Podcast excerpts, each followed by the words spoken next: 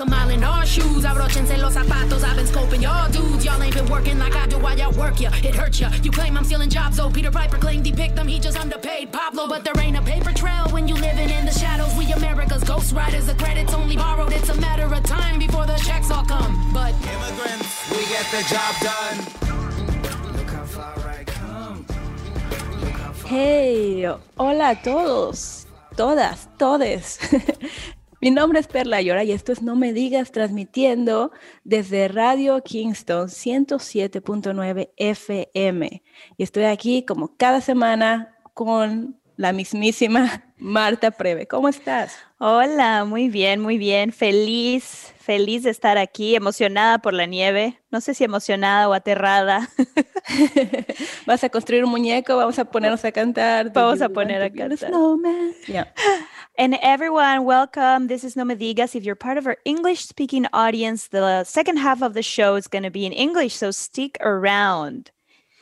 Sí, así, así es. es. Y si les gusta el show, también estamos en nuestra página de Facebook, se llama No Me Digas. Y también tenemos podcast. Yay. Se pueden suscribir y así les llega una notificación cada semana cuando subamos la versión editada sin errores, perfecta, de no me digas, pero los pueden escuchar en vivo cuando quieren ver cómo la salchicha se hace, como dicen acá, y cuando quieran todos los bloopers en vivo, entonces escúchenos en vivo los domingos a las 12 horas de Nueva York. Muy bien, me parece perfecto. Y hay mucho de qué hablar, entonces vámonos directamente con nuestras noticias nacionales. Vámonos. Noticias nacionales. Bueno, te cuento que el presidente Biden firmó una orden ejecutiva de justicia ambiental. Mm. ¿Esto qué quiere decir?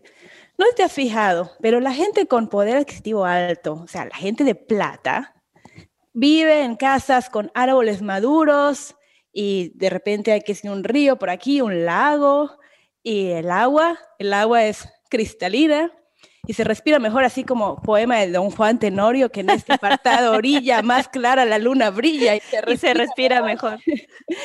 y, zonas que, que, de pobreza, no hay áreas verdes, el agua está contaminada o eh, hay contaminación en el aire, hay zonas, sitios industriales cerca o de desechos. Yo no sé cómo lo ves, pero te voy a tomar un poquito de agua, te tengo un poco de sed. Oye, prima, está amarilla mi agua, ¿por qué se la está? no, porque no te llegó, no te llegó el agua cristalina de los privilegiados. Bueno, pues por fin están hablando de este problema y, el presidente Biden va, quiere abordar este problema firmando la orden ejecutiva. Yo te voy a contar así rapiditito de mi experiencia. Estaba en Arizona y estaba queriendo rentar una casa y de repente me encuentro con una casa renovada, grande, tres cuartos, preciosa y, tenía patio y le pregunto, pero está muy barata, estaba bien barata. Y le pregunto a la gente, oye, ¿y, qué es esto? Porque ¿Qué gato encerrado? Aquí hay gato encerrado. Está construida sobre un cementerio embrujado. Y me dice, es zona de mexicanos. ¡Ah! Y yo, ¿qué metáfora es esta? ¿Qué quiere decir esto? Y me quedé así, ni dije nada. Me salí a caminar por las calles y era zona de familias latinas completamente amables, zonas, la mamá con la hija, buenos días. Donde puedes conseguir esquites y churros y todo lo que necesitas para cocinar, me parece ideal. ¿Verdad? Fabuloso. Entonces, obviamente rentamos esa casa y nos quedaban dos parques cerca y yo iba todos los días con mis dos hijos a estos dos parques. Uno era de gente blanca, o sea, me parece que estoy en, en no sé qué siglo cuando te digo esto, pero uno era primordialmente iba la gente blanca y en otro iba gente latina el que iba la gente latina estaba muy sucio. Y me decían, bueno, es que los mexicanos en sus fiestas y nunca, nunca levantan nada. Esa era la, teoría que había, ¿ya? Pero yo que me iba todos los días a esos dos parques, yo veía cómo limpiaban el gobierno, el parque que era para gente blanca. Yo veía cómo limpiaban todo el tiempo. Y me llegó, creo que una vez vi que, que limpiaran el otro. Entonces, sí hay este tipo de, de segregación, ¿ya sabes? Qué fuerte, qué fuerte. Y la orden de Biden quiere eh, poner una solución a esto, ¿verdad? Exactamente. Y, bueno, es que Biden por fin está abordando ese tema, que como que nadie quería hablar de eso y ya se habla, gracias a nuestro presidente con su gabinete súper diverso, lo cual es gran progreso. Ah, maravilloso. Me parece, me parece una noticia excelente y qué bueno que todas estas órdenes ejecutivas, o sea, estoy súper emocionada por lo que va a hacer Biden. La verdad, tengo muchas esperanzas. Yo también. Y no quiero jinxearlo, pero me siento Jinxearlo me encanta. Jinxearlo. Bueno, pues yo te quiero hablar de mi guilty pleasure y, y ya creo que ya se puede admitir en público que uno admira a Tom Brady o todavía es tabú. Perla, Cuéntamelo todo, yo sé nada de esto, así que cuéntame. Yo he estado enamorada de Tom Brady, era el quarterback de los Patriotas que ahora se pasó a los Bucaneros de Tampa, estamos hablando de fútbol americano, y que ahora va a su décimo Super Bowl. Esta persona, Tom Brady, el quarterback, tiene más Super Bowls que, algunas, que algunos equipos. o sea, oh, él, él ha ido a más Super Bowls que algunos equipos completos, él como individuo. Y yo la verdad soy como esa canción de Gloria Trevi y le creo, le creo, le creo. Le creo hombre más. O sea, de verdad, ha habido mucha controversia, que si es que sí, que si es Trump supporter de closet, que si en realidad sí es, que si Parece un poquito, se ve así como que yo cuando lo veo digo, que sí es un tramposo, pero bueno, pero la noticia aquí es que los Bucaneros de Tampa van al Super Bowl y por primera vez en 55 Super Bowls, 55 torneos que se han jugado, el equipo local va a jugar el Super Bowl en su casa. O sea, oh. el Super Bowl es en Tampa y los Bucaneros de Tampa van a jugar ahí. Entonces, es una gran noticia. Hay mucho, mucha controversia porque Tom Brady dejó a los Patriotas, que era un equipo ganador, y se fue a un equipo que no llegaba a los playoffs en muchos años. Entonces, es un gran logro. Y yo, la verdad, estoy muy emocionada de ver eso, como, o sea, cómo va a resultar de una persona. Tenemos, este hombre tiene 43 años, que para estar jugando fútbol americano es así como ya un viejito, por así decirlo. Aunque en otras carreras puede ser que no, pero entonces son como muchos logros al respecto. Y yo, o sea, te juro, he seguido su carrera por mucho tiempo y de verdad admiro eh, un poco lo que hablábamos otra vez de la ley de la atracción. O sea, él dijo, yo me voy a este equipo y yo voy a llevarlos al Super Bowl. No, eso, o sea, pero Tom Brady. Y como es, white privilege, y como es white privilege, todo le sigue, el ¡oh! universo le sigue. el, universo sigue al white privilege porque Tom, Brady es así desde que era chiquito, ¿no? Que decían este flacucho no puede hacer nada y él tiene, dijo, yo sí, siempre he sido muy seguro. Se lo creyó. Lo conozco porque él es así. el que atrae el universo. Oye, qué bien. Entonces, como van a jugar en su casa, pues tienen las de ganar, ¿no? Pues, Pero a ver, a ver si no le sale como el maracanazo cuando perdió. Pero no, no hay que echarle la sal. No hay que echarle la sal, mucha este, pero bueno, el Super Bowl la próxima semana, ahí estaremos reportando a ver qué pasa. Muy bien. Y bueno, otra noticia enorme, enorme eh, fue lo que pasó la semana pasada en Wall Street. Ok, ahora, lo voy a intentar explicar y ojalá que cuando lo explique lo pueda entender. Pero esto está más o menos así. Los lobos de Wall Street se convirtieron en perritos y empezaron a aullar porque perdieron un montón de dinero. Así es. Hay una tienda que se llama GameStop. Esta tienda vende juegos de video. Con la pandemia, pues le fue medio mal, como todos los, los negocios, pero también porque ahora puedes comprar juegos de video online. Entonces, cuando esta gente de Wall Street vio que las acciones estaban yendo para abajo, dijeron, bueno, vamos a hacer el short sell, que es como que préstame tus acciones, voy a ver si me gustan o no. Y cuando tienes estas acciones prestadas, si el mercado cae, tú ganas. Entonces ellos dijeron, bueno, se especula que ellos trataron de manipular el mercado para asegurar que estas iban a caer, pero no contaban con la astucia de un grupo de Reddit. Ahora, Reddit es una página de Internet que es página social de interés. Y hay un grupo ahí que ni siquiera sé si le podemos llamar inversionistas, pero es un grupo que se llama Wall Street Bets, como que apuestan, como que juegan, no sé qué. Sí, así es. Pero ellos dijeron, bueno, ¿sabes qué? Vamos a comprar estas acciones. Y de la nada les voltean el mercado a estos lobos de Wall Street. Bien hecho. Entonces perdieron billones. Pero además, imagínate, ahora están todos temblando, ya lo volvieron a hacer con Bitcoin, están todos temblando porque antes no se podía hacer esto. Ahora con el Internet tú puedes alcanzar a gente alrededor del mundo que quiera apoyarte comprando este tipo de acciones, pero ahora va a ser muy difícil para los que están en Wall Street predecir el mercado, cuando antes eso era. Claro. ahorita viene un tiktokero y mientras habla te dice apuesta a chocolate abuelita y entonces ya las acciones te vuelven a la alza, a la baja, ya va a ser muy difícil eh, predecir el mercado, entonces están así como temblando todos los accionistas. Qué fuerte. Hoy lo explicaste súper bien. me quedó muy claro y espero que a nuestros radioescuchas igual, porque antes de esto, Perle y yo no teníamos la más remota idea de qué había sucedido. Pero lo que me queda claro es muerte el establecimiento y que los de Wall Street son terribles con ese juego que juegan y que la verdad me, me, me, da gusto saber que ya no todo va a estar tan así, ¿no? Que, que la gente común y corriente tiene más oportunidad. Claro. Lo último que te quiero contar rápidamente es, no sé si has visto el TikTok challenge de JLo, love hashtag love don't cost a thing challenge. Pues resulta que JLo se le ocurrió que por el 20 aniversario de su, eh, de su sencillo, ella iba, y ella personalmente iba a lanzar un challenge en donde recrea esta escena donde va tirando sus cosas más valiosas en la playa y dijo, a ver, no puedo esperar a ver sus rendiciones a, you know, a Love Don't Cost a Thing. Y la reacción de la gente en internet ha sido, señora, estamos en una pandemia, no tenemos trabajo.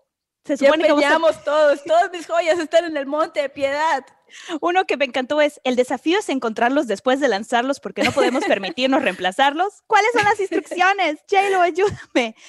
Y bueno, una de las cosas más graciosas es que la gente eh, muchas veces en lugar de decir pandemia, usa otras palabras que sí, panini, y la, más, la que más me dio risa es panoramic. Estamos en una panoramic, no podemos darnos el lujo. Oh, una panoramic, óyeme. Y la verdad es que me ha tenido riendo toda la semana porque es básicamente eso, es básicamente eh, una persona en posición de privilegio, además desconectada porque los challenges no los hacen los artistas, los hacen los chavitos, los tiktokeros. Claro. Y que nos pide que, que estén, contaminemos tirando cosas en la playa también tirar tus cosas valiosas que no tienes cómo reemplazarlas y que así de que la gente así de que estamos en invierno, señora. Estamos encerrados en nuestro departamento de dos por dos en invierno. ¿Dónde me saco una playa? ¿Qué, qué, qué esperas? y bueno, se vuelve mi traje de buzo, me voy a ir a ver dónde están tirando estas cosas. Está tirando. Se ha vuelto viral, pero por todas las razones equivocadas, por estar completamente desconectada de la realidad que está viviendo la gente común y corriente. Ay, bueno, pero pero es hielo, se le pasa, ¿no? Es hielo on the block. No, no es cierto. así, es, así es. Está buenísimo, está buenísimo. Muy bien, pues Marta, este, ¿qué te parece si ahora vámonos a otra parte de nuestro programa, que es la parte de la opinión, y tenemos una invitada que va a estar hablando sobre relaciones poliamorosas. Y vámonos a esa parte del programa que se llama La opinión. Maravilloso. We have no data, no statistics. The following is conjecture at best. Experts might disagree. But here's what I think.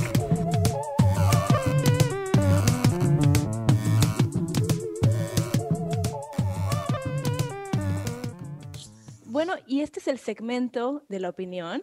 Y este domingo queremos hablar de un tema que es, yo creo que muy importante, sobre todo hablarlo y en español, porque es un tema un poquito tabú todavía en Latinoamérica, pero cada vez se escucha más cada vez hay más publicaciones académicas, también documentales y, artículos. Vamos a hablar de las relaciones poliamorosas, también llamadas eh, relaciones éticas no monógamas.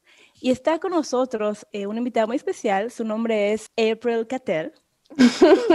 Hola April, bienvenida. Qué chistoso para mí de yo soy el experto en esos sujetos. Pero bien, me gusta. Sí, por favor, ilumínanos. Claro que viene a compartirnos su experiencia y su conocimiento, pero nosotros aquí siempre decimos, mira, no tenemos data, no tenemos cifras, pero eso es lo que yo pienso. Y aquí, mm. April. Abril está bien también. Thank you, muchas gracias por estar aquí. El segundo idioma de Abril es español. Entonces ella va a hacer un esfuerzo muy grande para poder platicar. Todo tiene un poco paciencia para mí, por favor. Estoy intentando. claro, por supuesto. Ok, Abril está mm. en una relación ética no monógama. Ya. Esto es un término sobria porque hay muchos tipos de relaciones sobre eso. Para mí, yo digo de yo soy poli... ¿Cómo se dice? Poliamoroso, ya, yeah. poliamorosa. Pero para mí, yo me gusta poliamorosa porque no soy bisexual. Well, yo digo de yo soy heterosexual, pero no soy aburrida. Me encanta. más o menos soy heterosexual, pero um, sí, yo creo que hay un, yo creo que hay un espectro, ¿no? O sea, yo siempre he creído. Exacto. En, ese espectro yo soy más o menos en ese lado, pero abierta. pero no tengo interés en una relación con una mujer. Pero además está en nuestro mismo círculo de amistades, si podemos decir, tu pareja, porque es comediante de stand-up. Y tu otra pareja que yo no sé si sigue este, con esta relación, pero tenías a, dos, voy a decir como novios, si se puede decir. Y los dos eran estando peros. ¿Esta relación sigue o ya no porque estabas con la relación B? Well, antes de COVID, ya, yo tenía mi novio aquí, Francis, y otro novio con eh, David, y él tiene otras novias, dos otras novias. Um, Francis no, pero él puede, él solo, él no, no le gusta a nadie. es muy solo. Antisocial. Pero él también, lo, él dije de, de, él es poliamoroso también. Solo es poliamoroso en una relación, pero él, él tiene lo mismo um, um, teorías sobre la vida, sobre amor. Yeah, por eso él también dijo de Yeah. Una vez yo leí, estaba yo en Facebook y leí un post que creo que fue David, que creo que se les descompuso el coche y entonces Francis fue y le ayudó con el coche.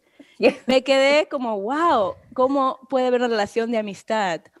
Y es wow, y no debería ser wow, pero es wow porque para mí creciendo en Latinoamérica, Mm. Nunca me cuestioné nada que no fuera la monogamia. Obviamente ahora la gente se está replantando muchos valores porque nos hemos dado cuenta que nuestra historia ha sido o colonizada o ha sido filtrada. Mm. Y creo que uno de los valores que la gente se plantea es la monogamia. Yo un argumento que he escuchado, bueno, eso vino de, de la religión. Y mm. ahora que ya la gente no practica la religión, empezamos a cuestionarnos si está en nuestra naturaleza, si no, diferente. Bueno, para mí es interesante porque hay muchas relaciones poliamorosas en la Biblia, en algunas religiones. Eso no es, like, hay muchos, gente con muchos um, mujeres, muchos, ¿cómo se Esposas. Um, es normal en muchas religiones, pero ahora no, no sé. Uh, y normalmente es el hombre con muchas mujeres, porque, you know, ownership, ¿cómo se dice ownership? Eh, propiedad, mujeres son propiedad y no pueden tener sus propias vidas, pero, you know, Exactamente. Y ahora que la mujer ya tiene más libertad, se siente más empoderada, también la mujer empieza a cuestionar sus valores, sus deseos, que antes era como tabú. No, no, no, no puedes hablar de eso porque tú eres una musa y no puedes sentir nada. Simplemente párate aquí para que haga una pintura de ti. O sea, eso era el rol de la mujer, ¿no? Como que párate aquí, que te veas muy bonita. Yeah. Y bueno, yo te quería preguntar eh, algo que seguramente lo has escuchado miles de veces. Perdóname. voy a volver a preguntar lo mismo. Pero, ¿qué pasa con sentimientos de ser celoso o de tener celos. Yeah. Well, celoso, celos es un sentimiento normal. No, yo a veces siento celosa, no, no estoy inmune, pero para mí yo pienso de es una sensación tóxica. Yo no quiero sentir eso. Y entonces cuando lo siento, yo siempre paro, pienso, ok, ¿por qué estoy sintiendo eso? Y siempre es por inseguridad, porque cuando yo sé en mi corazón con mucha fuerza de mi, mi novio me ama con todo su corazón y no, no va a perder, yo no voy a perderlo, él no va a bajarme, él me ama, nada que va a cambiar si él también tiene una amiga, tal vez más con otra persona. All right, here's un, un, un metaphor, no sé cómo decir, metaphor. Sí, metáfora. um, tienen niños, right? Tú tienes uh, amor por todo, ¿cuántos niños tiene? Dos. Dos. Tú tienes amor por los dos de tus, um, tus hijos, right? Sí, sí. Um, y no ama uno más de lo otro, solo los amas diferente. Claro. Right? Um, sí, a veces ellos van a sentir celos para el otro, pero es tonta porque tú, tú sabes que tú tienes amor por los dos y la celosa, los, la, el celos es, es, um, es tóxica, es, es, es, nada importante. Si ellos piensan, tienen seguridad en su amor, no va a sentir eso. Claro. yo eh, siento como estoy hablando muy muy mal ahora. Hace tiempo que yo estoy teniendo una conversación largo, largo en español. No, no, muchas gracias, muchas gracias. Ahora, yo lo que creo es que, o sea, ahí, les va mi opinión. Ya, ya, ya. Lo que yo siento es que muchas veces eh, lo que dices, ¿no? O sea, tenemos, hay personas que se están cuestionando, que se están replanteando y que encuentran a otras personas que se están cuestionando, que están replanteando y que hacen match y que tienen estas relaciones poliamorosas. Pero creo también que hay mucha gente allá afuera que está usando ese label, oh, yeah. esa etiqueta, para, para excusar, eh, para, para herir a otras personas o para excusar o como para no tomar responsabilidad. Y, para y yo diría responsabilidades a lo mejor. Para evadir responsabilidades o, o, engancharse sentimentalmente, ¿no? Y para, o um, manipulate, manipular las otras personas con palabras de, de, oh, this is very, uh, this is academic. Es, this is, y tú eres muy um, uh, close-minded. ¿no? Right, yeah. And, and if, if you could evolve, then tú vas a sentir de lo mismo de mí ya, no, yo entiendo eso, yo soy en acuerdo de eso, es una cosa, pero también hay muchas gentes monógamos que son muy manipulativos. Y, y, y, um, gaslighting y, you know, eso no es único en nuestro grupo, es, es, un problema con todos, ¿no? Pero ya, yo soy de acuerdo, eso es verdad, hay gente como eso. Ahora, yo, yo tendría yo tendría curiosidad de pensar como en el, en el mundo en el que vivimos, em, porque vivimos en un, en un, mundo como que en el que ciertas cosas pasan cuando tienes una pareja, ¿no? Pues eventualmente te mudas con la pareja o compran una casa o tal vez piensan tener hijos. O sea, en una relación poliamorosa tú, tú específicamente que puedes hablar por ti, o sea, ¿tú te ves haciendo eso con una sola persona? ¿Cómo funcionaría si es con dos? Well, yeah, I mean, yo no tengo hijos y no, yo no quiero tener hijos, mm. so eso no es un, problema para mí. Sí. Um, yo sé de, hay gente que um, tiene hijos en un grupo, um, grupo de adultos, y ellos, ellos, I don't know, yo escuché de ellos, piensa es una buena forma para para enseñar sus niños y hay mucho amor, hay más gente para amar los niños.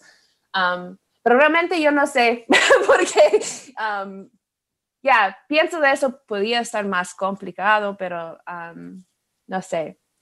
in terms of married, en una casa y eso, I mean, eso no va a cambiar nada para mí. Yo, yo vivo con, con mi novio ahora y, again, antes de, de COVID, um, no fue un problema. Y, también uh, David, mi otro novio, él vive con su otro novia. y um, uh, eh, yo, yo conozco a ella, ella me conoce, me conoce, um, we like each other, todo está bien. Y cuando yo quiero un fin de semana con David, yo, we um, schedule, we schedule it, so cuando ella tiene un trip o algo para hacer. Yo visité a él, a veces él um, visitó a mí. Pero entonces hay una, eh, entonces entiendo que hay una persona como que es más oficial o... Hay gente que lo haga así. Um, ahora sienta así. no me gusta eso realmente. Yo no, porque para mí no, uno no es más importante del otro. Yo, yo tengo amor diferente para diferente gente, you know? Um, tengo muchas amigas y yo amo todos en, en formas diferentes y tengo diferentes tipos de relaciones. Me gusta hago diferentes cosas con diferente gente, you know? Me gusta que, no haya un, un, molde. Right, exacto. Eso es lo que me gusta para una relación. Eso es lo que me, me, gusta más de todo. Que no hay una definición de dos personas 15 minutos y que pueda ser simplemente como se sienten. Y me gusta el término ético, right. porque eso creo que incluye el ser cuidadoso con, con sentimientos. Es lo más importante. Right, and that goes back to what you were saying, Marta, that hay gente que usa esa terminología para um, manipular otra gente y ético is the is that's the real important part. Um, ético y también neces todo necesita su su sus límites, sus delimites. Yes, I was say fronteras, but I was like, that Sí. sound right. No, fronteras, ni bordes, ni walls, por favor, no hables muros. aquí. límites. Um, en real- realmente cada relación tiene un límite, es solo en un, en un eh, diferente, right? Para una pareja, um, pornografía es, eso es, es cheating. ¿Cómo se dice cheating? Engañar. eh, engañar. Engañar. Infidelidad. Right. Um, infidelidad. Infiel. Right. Pornografía es infiel. Y si tú, tú hagas eso, wow, we're broken up. That's terrible. Para mucha otra gente eso no es nada. So, cada relación tiene sus, sus límites. Yo nunca quiero de mi chico, siento como un esclavo. Y yo no quiero sentir como un... Yo no soy nadie, propiedad de nadie. Um, nadie, yo no tengo que pedir permiso para hacer nada, pero yo sé dónde están los límites y de mi, de mi chico y si yo tengo amor y um, respeto para él, yo voy a res- tener respeto para ese límite, right? So, um, por ejemplo, un, un límite para yo y, y Francis es nosotros, yo uso contracepción con otros chicos. En, um, David, David es, es, es- tiene eso con su otra chica. Um, y si nosotros son juntos, usa contracepción. Eso es nuestro límite. Sí. Um, Eso está muy bien de platicarlo, ¿no? Con, con la pareja. ¿Cuáles van a ser esos, esos en límites? cuál, en cada relación y hablando abiertamente sobre um, sentiments, sense, feelings. Why am I having so much trouble with the word feelings? um, Yeah, like, yeah. um, si yo siento celos, celosa, si yo siento incómodo, ¿por qué? Tal vez es un problema mía y yo necesito pensar qué es mi problema. Tengo que, um, um, maybe I'll, I'll escribir en mi, en mi journal about, about mi, mi- ¿por qué eso celosa? And, all right, yo estoy, Claro, estoy, es lidiar you know, con tus. con pero tus a veces es algo importante y yo quiero poner una límite aquí, you know, like yo, neces yo, yo necesito más tiempo contigo, algo así. Pero eso, eso, like I was saying before, that is, es verdad con todas las relaciones. Es solo donde está su, um, your line, you know. Sí. Así Yeah. Y si, si, si algo está explorando eso, si sienta incómodo, para. No hay una, there's, there's no rules, no hay reglas diciendo de necesita cambiar, like, uh, try everything. A veces no es para ti. Monogamia es una forma de relación totally normal. para mí, poliamor, poliamoroso es normal. So, you know, don't force anything. Solo try things and then stop if you're uncomfortable. Don't let anyone manipulate you. Me encanta. Muy bien. April, muchísimas gracias por estar aquí para, para hablar de este tema y yo creo que te tendremos de, de nuevo para continuar la conversación.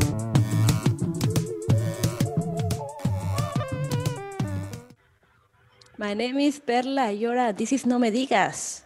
Marta. Welcome. I guess we're switching to English then. Yes.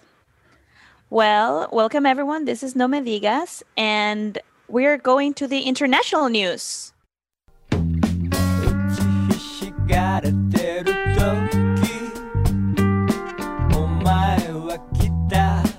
And now, the international news.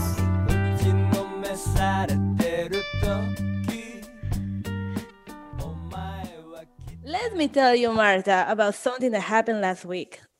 So, Disney censored three new movies. They're not new, Oh. they're old, but they're the new three to be censored. So now if your kid has an account, he he cannot see these movies. These movies are Dumbo, uh, Peter Pan, and the Aristocats Oh, wow. three of my favorites, but it's but it's okay. I agree with this. So what happened is uh, in Dumbo they have some, I think it's called racist uh, way to portray people, Mhm. and that happens in Dumbo with the crows. You know, Okay. that's kind of a stereotypical um, representing African American people, and also their uh, Peter Pan had the same issue with Native Americans, and I think in the Aristocat, Aristocats is about the Asian American. So a lot of people are having mixed feelings about this. You know, like all the Karens in the world are saying, like Disney is not gonna tell me how I'm gonna educate my kids. You know, me as a person of color, I actually think that it's a great thing for for Disney to bring awareness to this issue. And if you go to the website, they're doing a, a lot of work uh, to bring inclusion to the table, you know? Oh, so what's going to happen with us that we already been exposed as children to this racism? I need some like mending here. I need some like, I need Disney to pay my therapy, basically. I just don't want people to, to censor my accent. I'm not I'm not doing it to to portray an stereotypical Mexican. This is really my accent, okay? so. We're gonna have to have a conversation there. well, um, you know what? The Mexican president, AMLO, Andres Manuel López Obrador, has COVID. And you no. know, yes. And oh, you know what? Yes. My first reaction was the following. What I thought was like, you know what? He says he's not like pro pro Americans. He's been like fighting against that, but then he became friends with Trump. Now I feel like he's trying to imitate, but just like you know how things in happen in the United States, and then some years later they get to Latin America. Well, I feel like he's doing that. He's following the steps of Trump. You know, it's like he did this, now I'm gonna yeah. do that. He got COVID, now I'm gonna get COVID. And if you remember, uh, he, it's very upsetting because he basically took out when when when asked by the press like what are you doing to protect the country he's been saying like oh this is a free country and uh we we and he takes a stamp you know like a like a religious stamp and say satan get get away from me he witchcraft yeah and it's just crazy like mexico has the lowest like testing rates and, and now he's the, the biggest death rates. Exactly. Right? And now he's talking to Vladimir Putin about getting the vaccine from the Russians. And if you guys been listening with, about um, what happened to to the uh, to Alexei, like what's happening to Navalny, like I don't know if I want a Russian vaccine right now you know, something that Putin developed. I don't know. I don't know how I feel about that, Andres Manuel. So like I'm just saying to my president in Mexico, hey, can we can we get another vaccine? Do we do we want the Russian vaccine? I don't know. but you know what? You know who is not gonna get COVID because he already got the vaccine? Or guest today for No Me Digas. And I'm very happy that we have this guest today. Yes, that's right. Mateo Salcedo Cancino. Welcome. Bienvenido, Mateo. Hi, gracias, gracias. How are you? I'm good. I'm, I'm very happy to be here. Very How honored to be invited. How did the vaccine treat you? The vaccine, uh, it was a hard pinch uh, but I'm happy to report that I didn't feel any of the of the side effects. Uh, just just uh, a little bit of pain on my arm, but other than that, good. Yeah. So everyone get vaccinated. So for those of you who don't know Mateo, I'm going to read Mateo's bio. Which is Mat- everybody. Which is everyone. Well, you don't know. My mom's listening. She knows about you. so Mateo Salcedo Cancino, producer, director, videographer. With a background in advertising and visual media, Mateo has spent the last decade working in New York City as a creator of visual content for ad agencies and independent production companies on behalf of brands such as Chivas Regal, 23andMe, and Fleur, among others. At the same time, within the camera department, Mateo has been part of TV productions for FX, BET, and ABC, as well as commercial for MasterCards, WeWork, and Guess. Additionally, Mateo wrote and directed the short film Beast of Burden, which premiered at the Soho International Film Festival. Currently, in addition to his freelance work, he also serves as production supervisor for the New York Film Academy's Professional Conservatory of Musical Theater. Born and raised in Colombia, Mateo calls New York home. Wow. Immigrants, we get the job done. All right. That's right. Um, and uh, Mateo is a close friend of ours and also the director of this uh, this little project that we have going on, Token Inc. Yeah. Token Inc. Coming soon to uh to uh your phone screen. Probably, most likely. to your to your scrolling. So Mateo, I want to I want to tell a little story about you, and I always quote you for this. We were working together, and this is how I remember it. Okay, we were working together in a summer uh, camp, and you told me that you told me you should do your work as if you were worth a hundred dollars an hour, and then someone's gonna realize how valuable you are and pay you a hundred dollars an hour. I said that. yes, you did. And I quote you left and right, Mateo. I quote you oh left God. and right. Like okay, well now I'm, I'm I'm I'm yeah, I do believe on that statement. Why? Uh, uh uh, I, I, I don't know. It's the only way I know how to approach work like everything else in life you have your ups and your downs but if that's that's the, the constant uh i do believe that i do you will eventually be paid where you think you're worth if you show it if you don't show that's it great. then you know why would anybody pay you this is so cool because a couple weeks ago we were talking about how many people said like I'm just gonna ask the universe to give me the my dream job and then just go and fall asleep and just they don't do anything. But you know what? Like we Latinx people, we dream big but also work hard, don't you think? Yeah, Latinx people can't we can't just watch The Secret and then go and then go have positive thinking. We have to get up and hustle. That's right. we have to hustle. Well, what I love yeah. about that statement, Mateo, is that I feel like it gives you it gives you this idea. Whatever you're doing, it doesn't matter where on the on the organigrama, you know, on the company you are. It doesn't matter mm. if you're hierarchy. Yeah, the, the, the I don't know how to say hierarchy. Hierarchy. Yeah, I think uh, hierarchy. Yeah.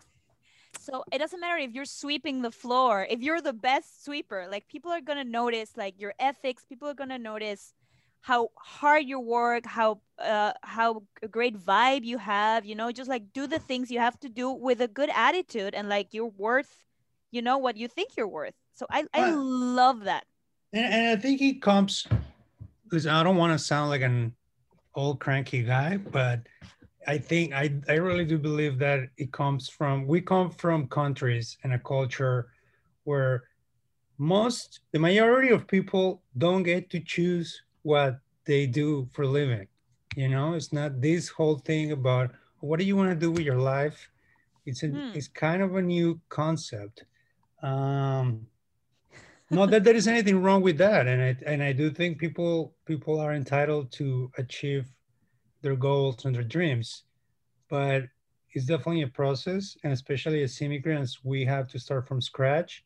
So you can't just, you know, walk out of your apartment being the CEO of the company or the pop star or the entrepreneur. It's something that you have to work day by day and you have to do it full on 100% from day one uh, as you figure it out because that's the other thing. It's not like you know how to do what you want to do. You have to learn it. So yeah. And so i think it comes from that from from from you know you come to this country you need a job whatever job you can get. Sometimes what's a great job for us is just a you know it's a bad job for a local person uh, or a drag kind of job.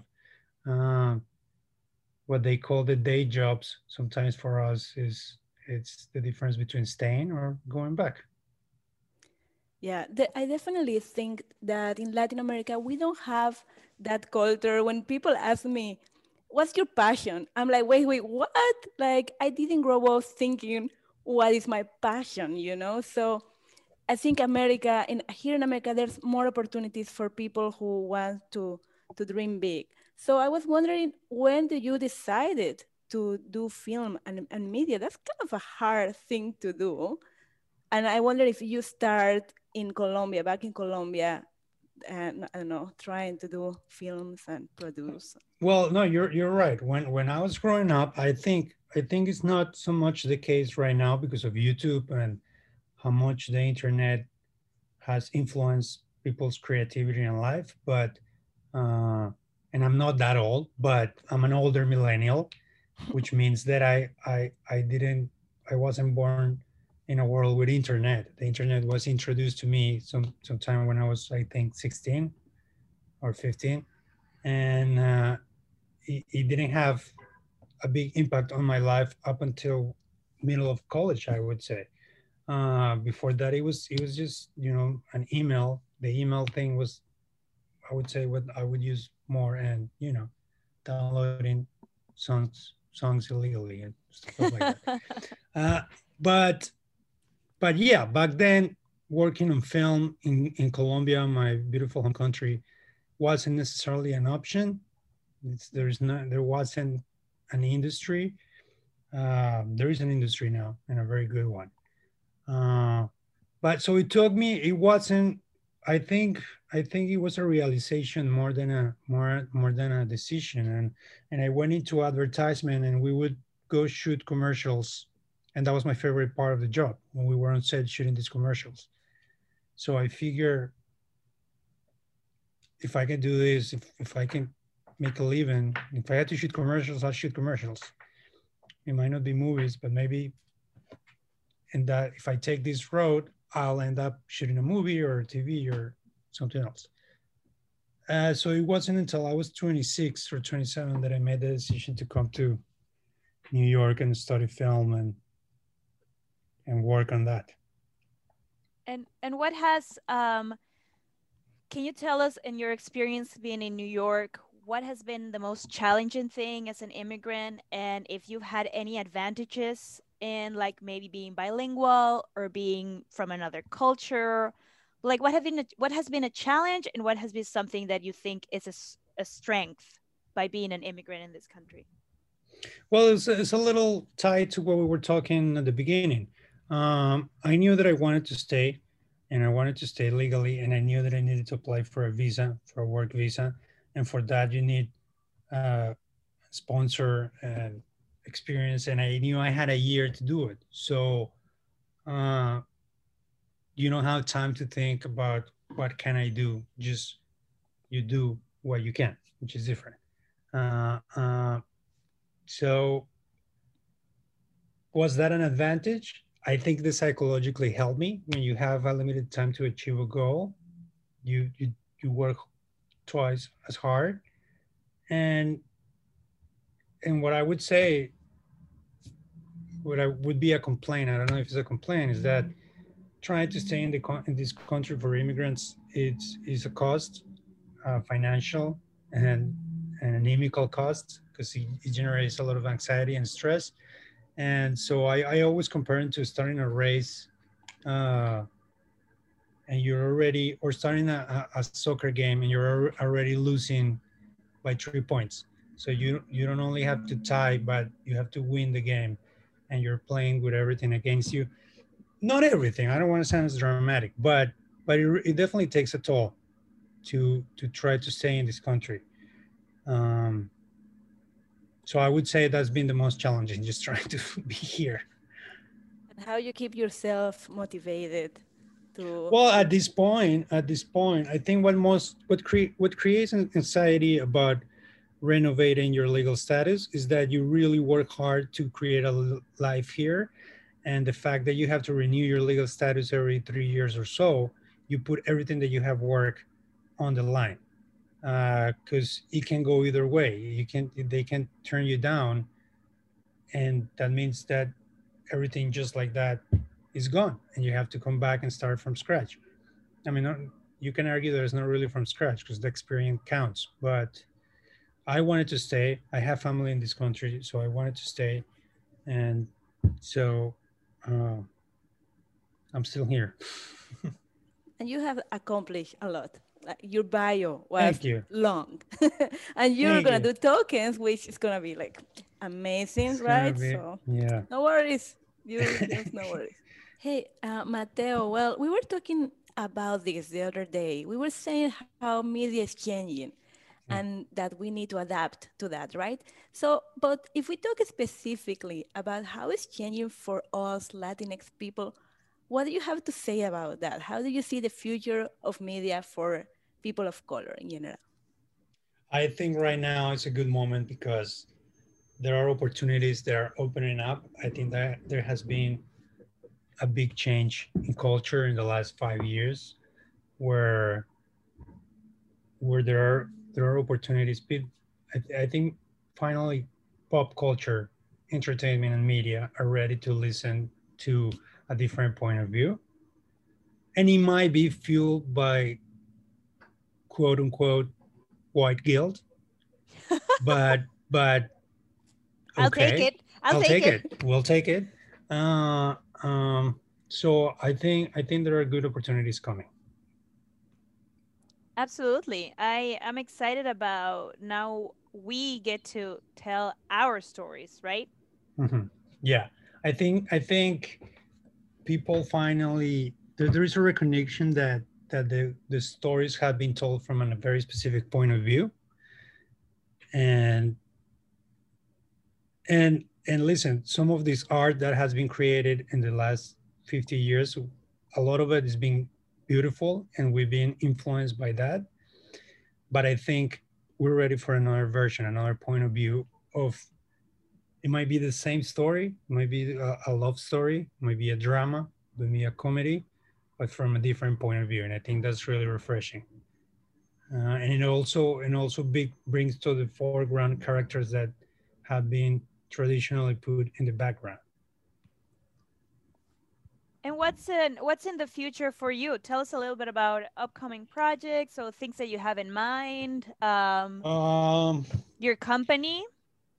I have a, I have a small production company. We have uh, some some clients, and we're gonna be shooting. The, the, the year is finally getting going. Uh, so we're gonna be shooting some interviews for for uh, MGM, um, the, pro, the the studio. They hire us to do some behind the scenes interviews. Wow. We're gonna be doing one of those tomorrow, actually. And um, well, there is tokens, which is in post production, and it has been for for a good while now. the pandemic but happened. The pandemic happened. Lo bueno Ah. toma tiempo. Like, you know, good things take time. time and and hopefully any other idea that comes to mind i want to i want to be able to shoot it um i think i finally am in that place that if if i can think of something within certain range um, i'm confident that i can materialize it Wonderful. And then you wanna? I would like us uh, to hear a little bit about yourself as a photographer. Well, it's one of those. It's one of those side hustles that that you do as an immigrant. Like like I said, it's it's not so much uh, what I wanted to do, but I was always thinking, what else can I do? Uh, uh, so I started shooting headshots for actors or social media influencers, and. Um, and I like it. It's a different, it's a, it's a more intimate experience than shooting video. I it's just me and the camera and the subject, so I enjoyed that aspect of it. yeah, it's another way to do a storytelling, right? Photography. Absolutely, absolutely, yes. yeah. And where people can find you? Are you online? Are you in social media? Where? I'm on social media. I'm on Instagram, which which it can arguably be uh, a modern Portfolio. portfolio yeah that's how you know i've i've gotten more jobs out of sharing my my instagram account than sending my my resume uh so i'm on instagram it's mateo 84 it's my handle so you can check my stuff out there And is there a website? My company's website, icymyproductions.com. We're open for business. We want to do more. Wonderful. And you'll see um, it is worth what you pay. That's our mentality here. 100%. Yeah. well, Mateo, muchas gracias. Thank you so much No, for being ustedes. here. Thanks for inviting me. And you'll be hearing more about Mateo upcoming because we have a project together that we've been talking about, and you'll know more in the upcoming weeks. Thank you, everyone. This is No Me Digas. No me digas, thank you, Mateo. Thank you No, so thank much. you. Adios. We'll see you next Sunday. Bye. No intentes detenerlo porque no vas a poder. No trates de obtener dinero porque no vas a tener. No intentes ser tan cool porque no lo vas a hacer. Anyway, yo no sé nada hermano. Anyway, no sabes.